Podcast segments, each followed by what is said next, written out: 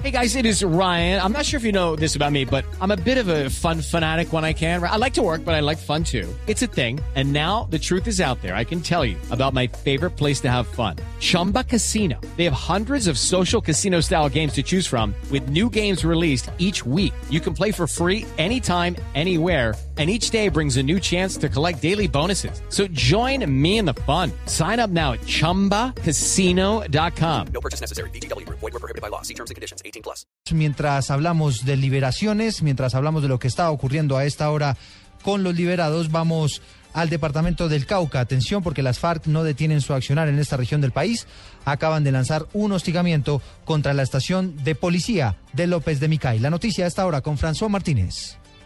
Según el personero de López de Micay, Hermes Caicedo, la situación se originó al parecer por la captura de un presunto integrante de las FARC que habría asesinado a un hombre y dejado herida a una menor de edad. Los guerrilleros, como retaliación, lanzaron tatucos contra el complejo policial, resultando con graves afectaciones. La policía capturó a esta persona y se considera, pues hasta ahorita todo indica que, que fue por esa captura que se presentaron los hostigamientos a la estación de la policía, con cuatro tatucos que estallaron ahí en el, en el búnker de la policía. Hubo uno que entró por una ventana y pues unos daños por, por los lados de la cocina y la sala. Las autoridades en el Cauca confirmaron que en el hostigamiento no se presentaron uniformados heridos. Desde el suroccidente colombiano, François Martínez, Blue Radio.